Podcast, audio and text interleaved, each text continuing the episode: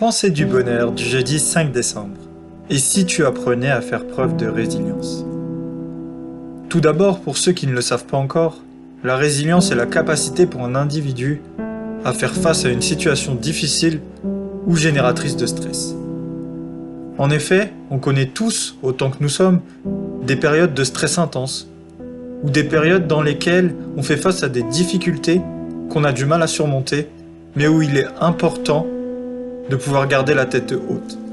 Et bien la résilience, c'est ça. La résilience, c'est de dire qu'il est important d'apprendre à passer au-dessus, d'apprendre à devenir plus fort que ses problèmes, d'apprendre à devenir plus fort que le stress et d'apprendre à surmonter les situations les plus difficiles. Mais ne t'en fais pas, on ne l'est pas forcément du jour au lendemain.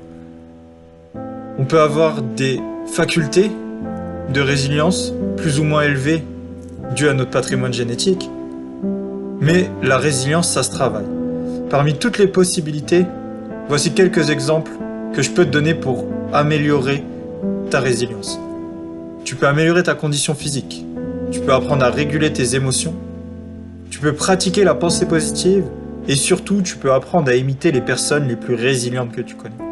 En faisant toutes ces activités petit à petit, ta résilience va réellement, réellement augmenter. Si cette pensée vous a plu, n'hésitez pas à mettre un petit j'aime et à vous abonner à la chaîne. Merci.